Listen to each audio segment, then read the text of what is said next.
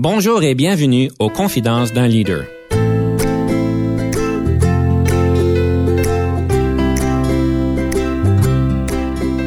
Ici Denis Lévesque, coach de cadre. Nous avons donc l'honneur et le privilège de recevoir en studio des leaders qui ont marqué leur communauté afin d'apprendre de leur expérience et de s'inspirer de leur sagesse.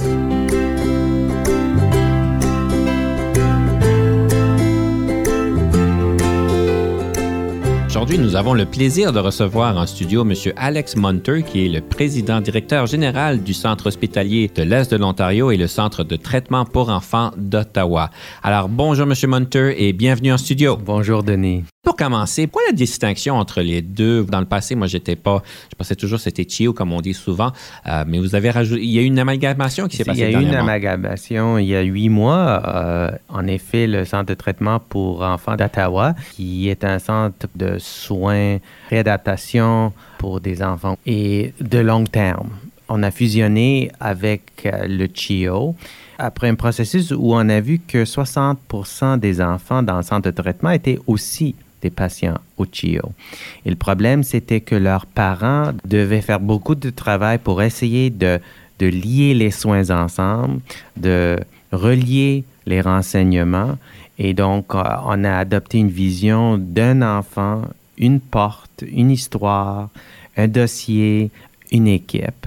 Et ça nous a rendu à, mettre nos forces ensemble une des initiatives stratégiques était euh, pour le bienfait des patients finalement et des familles. Oui, et vraiment, on a eu un processus où on a impliqué la question était comment est-ce qu'on peut améliorer les soins pour les familles? Et on était totalement ouvert. Il y a beaucoup de façons qu'on aurait pu répondre à cette question en, regardant les faits, en travaillant ensemble, en consultant euh, les familles. La solution préférable pour tous et toutes était de mettre nos forces ensemble pour former un organisme au lieu de deux. Monsieur Monte, quand je regardais votre euh, cheminement de carrière, ce que je trouve intéressant avec euh, votre cheminement, c'est que vous étiez très impliqué évidemment au niveau de la politique et que là, vous êtes donc maintenant président directeur général d'un hôpital. Votre expérience en politique, comment est-ce qu'elle vous sert ou qu'elle vous a servi dans le rôle que vous jouez aujourd'hui? J'étais à, la ville d'Ottawa, j'étais très impliqué dans les, soins de santé, les services sociaux, les services à la jeunesse. Et donc, euh, ça fait dix ans déjà, 2007, juin 2007, exactement dix ans que je suis devenu PDG du, euh, du Bureau des services à la jeunesse d'Ottawa. Et c'était euh, vraiment là le saut de la politique envers euh, la gestion, mon premier poste. Je crois que, vous savez, en politique, politique, c'est euh, un sport d'équipe. Il hein. faut toute une équipe travailler ensemble, pour être élu, tout d'abord, mais ensuite pour pouvoir avancer des dossiers pour faire du progrès. Et donc, je crois les gens qui... J'étais là 12 ans à la ville d'Ottawa. J'ai appris beaucoup. J'ai appris beaucoup comment travailler en équipe. Ça prend d'humilité. Ça prend une une compréhension des priorités des gens autour de vous. Cette façon de faire, je crois que ça m'a beaucoup aidé quand j'ai commencé dans des postes de gestion parce que, vous savez, avoir un titre, ça vous donne pas grand chose si vous pouvez pas mobiliser les gens. Je crois que cette discipline d'écouter, d'approcher les gens comme étant au lieu de comme les gens que vous suivez, ça m'a beaucoup aidé à en faire cette adaptation. Mais vous parlez et certainement dans un, et ça s'applique, je crois, à tout organisme, en tout lieu. Rappelons-nous que dans des hôpitaux en Ontario, au Canada, les médecins ne sont pas employés de l'hôpital. Ils travaillent à l'hôpital, pas pour l'hôpital. Donc, avec ce groupe-là, c'est en particulier important d'essayer de comprendre ce sont les enjeux les plus importants, qu'est-ce qu'on peut faire pour les aider, comment est-ce qu'on peut rallier leurs talents et leurs efforts avec les priorités de, de l'hôpital. Et ça, ça prend beaucoup de travail, ça prend beaucoup d'écoute et de respect pour, euh, pour le travail qu'ils font. C'est une dynamique intéressante et en tant que, que leader d'un hôpital, je sais dans d'autres hôpitaux, et je ne sais pas si c'est le modèle euh, plus... Je ne veux pas utiliser le mot préféré, mais où est-ce qu'il y a beaucoup de, de PDG dans les hôpitaux où est-ce qu'ils sont en fait eux-mêmes des docteurs. Je ne sais pas si c'est quelque chose qui est, qui est préféré ou normal. Ben, c'est intéressant parce que ça, ça, ça va en vague. Hein. Il y a 20 ans, 25 ans, j'ai été, euh, plutôt 20 ans, j'ai été membre du conseil de santé de la région. C'était le prédécesseur du réseau local d'intégration de services de santé qu'on a aujourd'hui. Et euh, c'était à l'époque euh, on a vu la fusion du général et le civique, euh, la fermeture de l'hôpital Grace, ainsi de suite. Donc, tout, durant les années 90, c'était très mouvementé en Ontario dans le système de santé. Et à l'époque, il y avait plus d'hôpitaux. Il y avait une douzaine d'hôpitaux à Ottawa. Maintenant, il y en a juste quatre ou cinq. Et à l'époque, avec une exception, si je me rappelle bien, tous, tous les PDG des hôpitaux à Ottawa étaient des gérants venus, c'est pas des médecins, personne n'était médecin, il n'y avait pas de médecin PDG, et ils étaient tous des gens qui ont commencé comme gérants, ensuite directeur, ensuite vice-président, ensuite PDG de l'hôpital. Donc, un cheminement assez euh, prévisible. Aujourd'hui, on voit beaucoup plus de médecins, donc mm-hmm. ce n'était pas le cas il y a 20 ans. Et il y a aussi des gens comme moi qui viennent d'autres secteurs reliés, des gens qui ont commencé leur carrière en hôpital la première journée qui sont venus entrer dans la porte comme, comme PDG. Donc, tout récemment à Sudbury, euh, le président de l'université est devenu euh, le, le, président de l'hôpital. À Hamilton, bonhomme qui était le maire de Burlington, mm-hmm. qui a œuvré aussi un un peu dans le secteur des, euh, des collèges communautaires et est devenu euh, président, euh, directeur général de l'hôpital de Hamilton. Ici à Ottawa, George Weber, qui est le PDG du Royal, Centre de santé mentale, n'a pas travaillé dans le secteur hospitalier avant d'aller au Royal. Donc, je crois qu'il y a beaucoup plus de diversité maintenant. Donc, quand moi je vais à une rencontre des PDG des hôpitaux, il y a des gens qui ont toute leur vie été comme gérant dans des hôpitaux, il y avait des gens qui, étaient médecins, des gens qui viennent d'autres domaines, et donc il y a une diversité de perspectives, et je crois que ça renforce euh, la force du, secteur euh, de santé. Quel atout que ça a pour vous en tant que quelqu'un qui n'est pas médecin, qui est en charge de l'hôpital? Quel, quel est l'avantage que ça vous donne?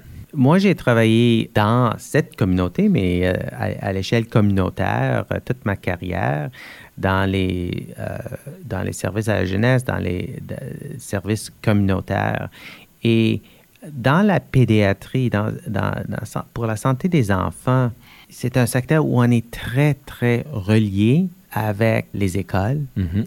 avec euh, les pédiatres dans la communauté, avec les services euh, de la ville et de d'autres agences. Et donc, euh, je crois que pour succéder dans notre mandat d'aider les enfants à vivre leur meilleure vie, c'est important d'intégrer nos efforts avec les efforts de tous ceux et celles qui œuvrent pour les enfants dans notre communauté. Et donc, j'amène au CHIO à mon expérience avec la communauté, dans la communauté. Et j'ai déjà travaillé beaucoup avec le CHIO auparavant dans tous les autres postes que, j'ai eus. Et donc, amener cette perspective de travailler ensemble pour nos enfants et nos familles. Et notre, notre objectif, vraiment, c'est d'aider les enfants, euh, vraiment situés pour succéder dans leur vie, de les mettre en bonne santé, de faire la transition de l'enfance à l'adolescence, ensuite à être adulte,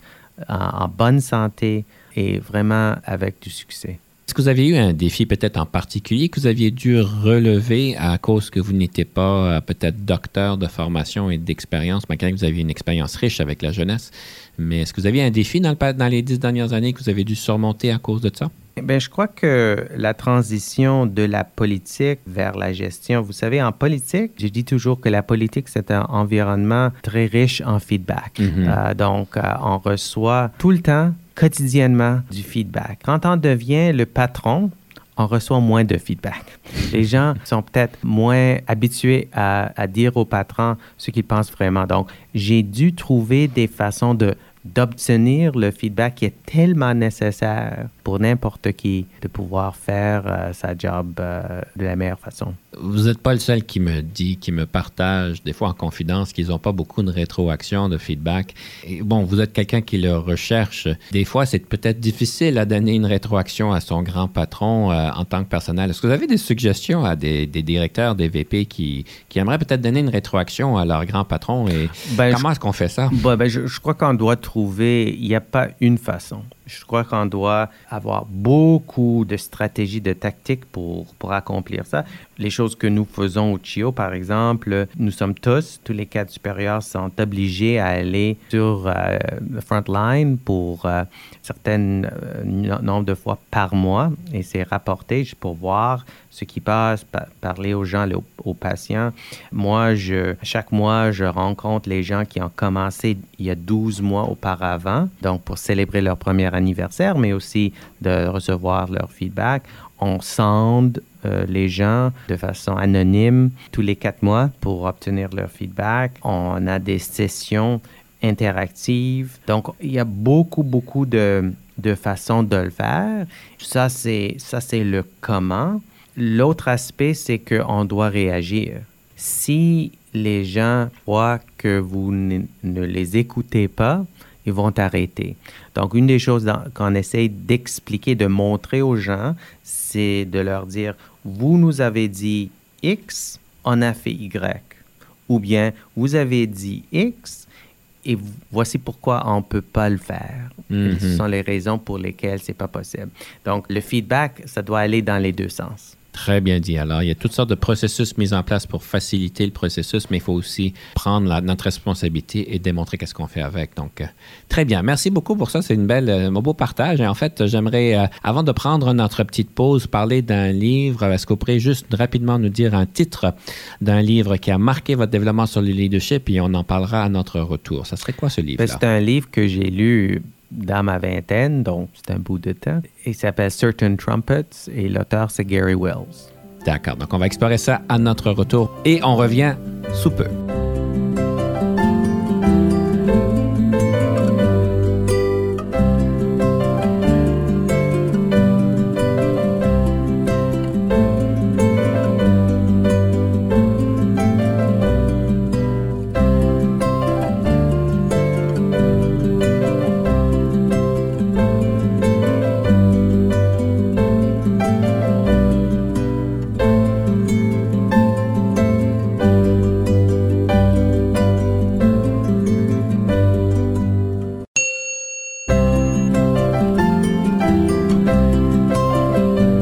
À l'émission. Aujourd'hui, nous avons le plaisir d'avoir en studio M. Alex Monter, qui est le président directeur général du Centre hospitalier de l'Est de l'Ontario ainsi que le Centre de traitement pour enfants d'Ottawa. Et juste avant notre pause, nous parlions en fait d'un livre qui a marqué votre leadership. Monsieur Monter, vous avez parlé du livre de Certain Trumpet.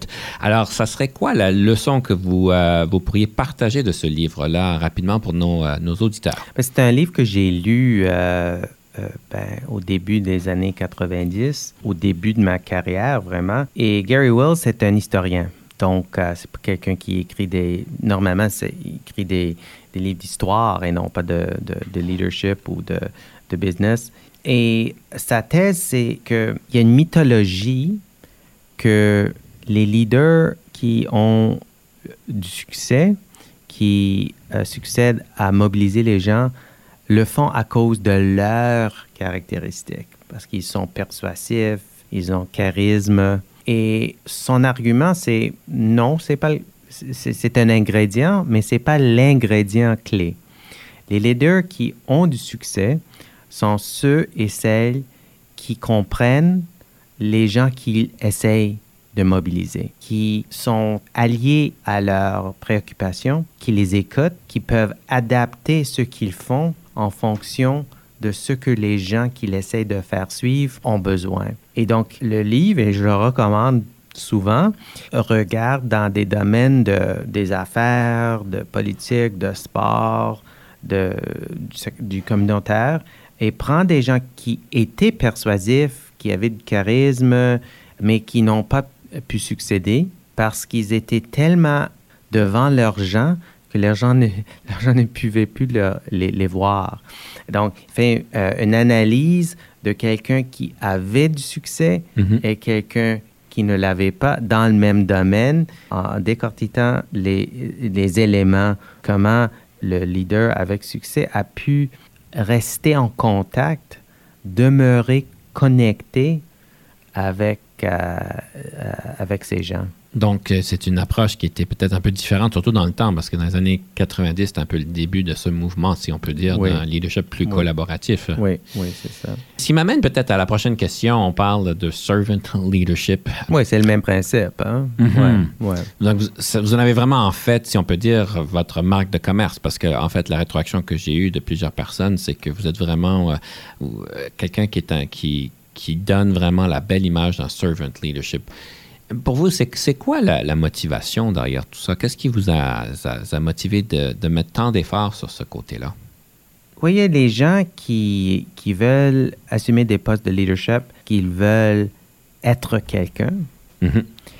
Et il y a d'autres gens qui vont vers des postes de leadership parce qu'ils vont faire, qu'ils veulent faire quelque chose. Et moi, j'ai toujours été attiré vers la politique ou la gestion parce que ça me donnait l'occasion de faire quelque chose, non pas d'être quelqu'un. Et donc pour moi, l'important, c'est qu'est-ce qu'on peut accomplir. Au CHIO, au Bureau de service à la jeunesse, ce sont des organismes remplis de gens qui ont vraiment un sens de mission, qui veulent t'aider, qui veulent faire une différence, qui veulent aider les enfants à vivre leur meilleure vie. Et donc, ma job, c'est de les aider à avoir du succès. Et quand eux, dans leur ensemble, réalisent leur talent et peuvent livrer la marchandise pour chaque enfant et chaque famille, bon, ben là, notre organisme est un organisme qui est euh, a du succès. J'aime ce que vous dites. Il y, a, des personnes qui veulent aller en leadership parce qu'ils veulent avoir le statut, ils veulent avoir, euh, ils veulent devenir quelqu'un. Et en fait, vous n'êtes pas le premier qui nous dit c'est important d'accéder de, à des, des, postes de leadership parce qu'on veut faire quelque chose, pas parce que ça nous donne quelque chose, mais c'est parce qu'on veut faire quelque chose et qu'on le fait pour les bonnes raisons. Ça, ça m'amène à la prochaine question, en fait, parce que ce qu'on me dit souvent, c'est que vous avez réussi, je ne sais pas si je dirais créer une culture ou à mousser la culture, ou est-ce que les employés à tous les niveaux de l'hôpital sont capables de pouvoir prendre plus de décisions par eux-mêmes, être plus mobilisateurs, comme on dit en anglais, empowered. Bon, et, je vois qu'il y a quand même un mouvement qui se fait plus vers ça. Mm-hmm. C'est pas facile de changer une culture. Non, et, et certainement plus facile d'être dirigé parfois Mhm. que de trouver sa propre solution. Hein. Donc, euh, il y a deux, deux, côtés de la médaille euh, dans cette discussion. Je crois que le, le, principe derrière tout ça, c'est que les vrais experts dans le travail, c'est les gens qui font le travail dans le quotidien. Et donc, ce qu'on essaie de faire, c'est d'établir des, des, objectifs, des cibles et euh, en rapport tous les mois sur notre progrès, mais de dire, par exemple, on veut améliorer l'accès, on veut réduire les listes d'attente, on veut que les enfants reçoivent des soins plus vite. Et ça se mesure dans la salle d'urgence en minutes et ça dans, dans les cliniques pour un rendez-vous peut-être dans des, dans des semaines. Donc, on a des cibles. Mais ce qu'on dit, c'est voici notre but. Notre objectif, c'est que les enfants, les, les familles attendent moins. Mm-hmm. Et ensuite, on demande aux cliniques, au personnel, aux médecins, c'est quoi dans votre coin? Qu'est-ce que vous pouvez faire pour euh, réduire les, euh, les listes d'attente? Et les gens ont des idées. Ils savent comment fonctionne leur coin de l'hôpital. Et l'année dernière, on a eu 1800 améliorations. Chacun était l'idée de quelqu'un dans une équipe, la personne a mobilisé ses collègues et ils ont pu améliorer les choses. Donc, par exemple, en neurologie, où ils ont coupé à part 50% les attentes pour, euh, pour un premier rendez-vous euh, en santé mentale de, euh, si je me rappelle bien, d'à peu près 200 jours à 25 jours d'attente. Et la façon de le faire, les détails, on n'aurait pu jamais, euh, aux salles de conseil, auraient imaginé comment, c'est quoi le clé en neurologie. Les gens qui comprennent comment avoir ce résultat en neurologie sans les gens qui travaillent dans ce clinique-là. Et donc, on doit les donner l'appui, les outils, l'encouragement et le cible, et ils vont pouvoir trouver la solution. Vous parlez de, grosses réalisations. Là, on parle de 200 à 25 jours et de 50% de réduction des temps d'attente dans certains domaines. C'est assez drastique. En tout cas, de l'extérieur, ça a l'air drastique. oui, non, c'était des, des, belles, belles réussites, oui. Des réussites qui appartiennent à ces gens-là. Hein. Mm-hmm. Je ne suis pas ici pour dire, euh, regarde-moi, on a pu euh, couper nos, nos, nos listes d'attente. C'est vraiment reconnaître, c'est encourager, donner un peu d'espace, donner des outils aux gens, aux gens intelligents, motivés, qui veulent faire une différence pour les enfants et vont trouver les solutions. Ça a l'air tellement facile parce que vous, vous en parlez avec tant c'est tellement aisé, ça a l'air tellement facile. Et, si je comprends bien, surtout dans le domaine de la, santé, c'est quand même très complexe. Et je suis certain que bien des dirigeants aimeraient avoir la formule magique pour obtenir euh, cette mobilisation, parce qu'il y a bien des personnes euh, qui essayent d'avoir ces informations, d'avoir les employés, les gestionnaires de première ligne, leur donner des solutions, mais euh, ils n'ont pas les mêmes résultats. C'est quoi la formule magique pour obtenir ces résultats comme ça? Ben, je pas certain que c'est de la magie. c'est du respect, c'est du respect euh, c'est de la solidarité, c'est d'être clair sur les objectifs, qu'est-ce qu'on essaye d'accomplir. Et je crois que c'est ancrer tout ça dans, euh, dans une mission et des valeurs qui, qui sont rassembleurs. C'est incroyable, je vous en félicite. C'est quand même une très belle réalisation que votre équipe et vous-même ont, pu faire. Euh, c'est des belles réalisations. J'aimerais peut-être explorer un autre thématique avant de conclure. C'est le rôle de l'humour. Il semblerait que euh, vous êtes un maître à savoir comment bien doser l'humour euh, dans vos rencontres, dans votre, vos rencontres d'équipe. Le monde le remarque. Ah oui? Est-ce que c'est conscient ou bien c'est juste votre personnalité? Bonne question. Ben, je dirais que c'est toujours important, et certainement au CHIO, où euh, les enjeux sont tellement importants, euh, c'est toujours important de prendre le travail au sérieux sans se prendre au sérieux. Et euh, je crois que ça aide beaucoup. Et chez nous, c'est des enfants. Mm-hmm. Et un enfant, je vois une des raisons que les médecins et, le personnel au CHIO tellement euh, down to earth, comme on dit, c'est que un enfant de, de, de 3 ans ne sera pas impressionné par, euh, par un médecin qui a publié 50 articles ou euh, qui a une, une liste d'attente tellement longue qui démontre que tout le monde veut le voir. Non, non, non. Un enfant de 3 ans va être impressionné par quelqu'un qui est le fun, mm-hmm. qui est intéressé en elle, qui est gentil. Et donc, euh, je crois que ça, ça, ça, a un impact sur la culture. Des enfants chez nous, c'est le client. Hein? Et donc, euh, on, doit être à leur niveau, à certains sens. Une belle réflexion. De prendre en considération c'est qui le client, puis d'adapter, d'avoir le personnel pour le faire. J'aimerais peut-être conclure l'émission avec une citation. J'aime toujours finir l'idée de pouvoir inspirer nos auditeurs. Une citation sur le leadership, ça serait laquelle? C'est une citation sur euh, la vie vraiment, euh, et c'est de Maya Angelou qui euh, poète aux États-Unis, et elle a dit People will forget what you said or did, they will remember how you made them feel. People will forget what you said or did, but they will remember what how you made them feel.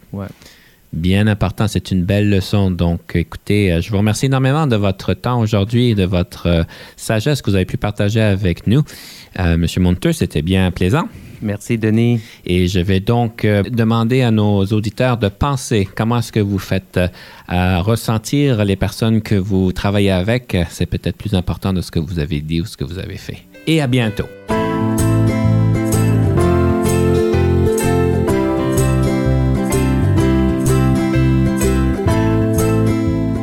Conception, animation, entrevue et recherche, Denis Lévesque. Montage et réalisation, Jean-Paul Moreau. Confidence d'un leader est une production et une présentation d'Unique FM 94,5.